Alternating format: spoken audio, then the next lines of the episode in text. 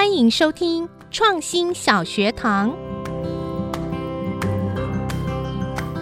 蜘蛛网上的水珠可以给您什么灵感？据说某天下过雨后，英国学者培根在花园散步，路旁的蜘蛛网上沾了不少水珠。他突然发现，透过水珠看树叶，叶子的纹路被放大了不少，连树叶上细细的毛都能看得见。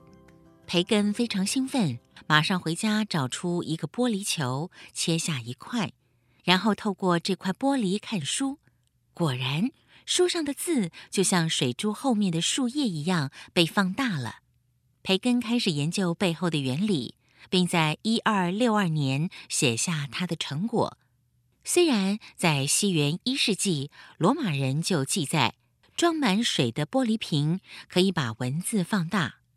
培根的前辈，有着神学家、科学家等身份的英国人格罗斯泰斯特，先前也提出过类似的看法，但培根还是第一个有系统的描述凸透镜性质与放大功能的学者，因此后人将培根视为眼镜技术的奠定者。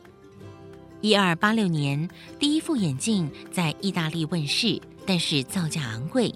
直到十五世纪中期，印刷术出现之后，眼镜才逐渐普及。